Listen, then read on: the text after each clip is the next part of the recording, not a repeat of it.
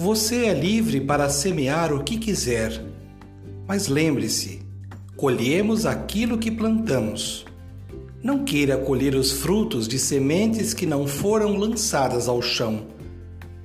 Não queira se fartar da colheita fora do tempo, pois há um tempo para plantar e tempo para colher. Não queira ser flor na primavera se você deixou de ser semente um dia. Se você quer um jardim florido, seja terra, água, semente.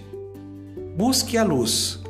Seja grato, generoso e gentil. Se você quer ver florescer os seus sonhos, semeia-se. Cultivando a cultura da paz, um grande abraço.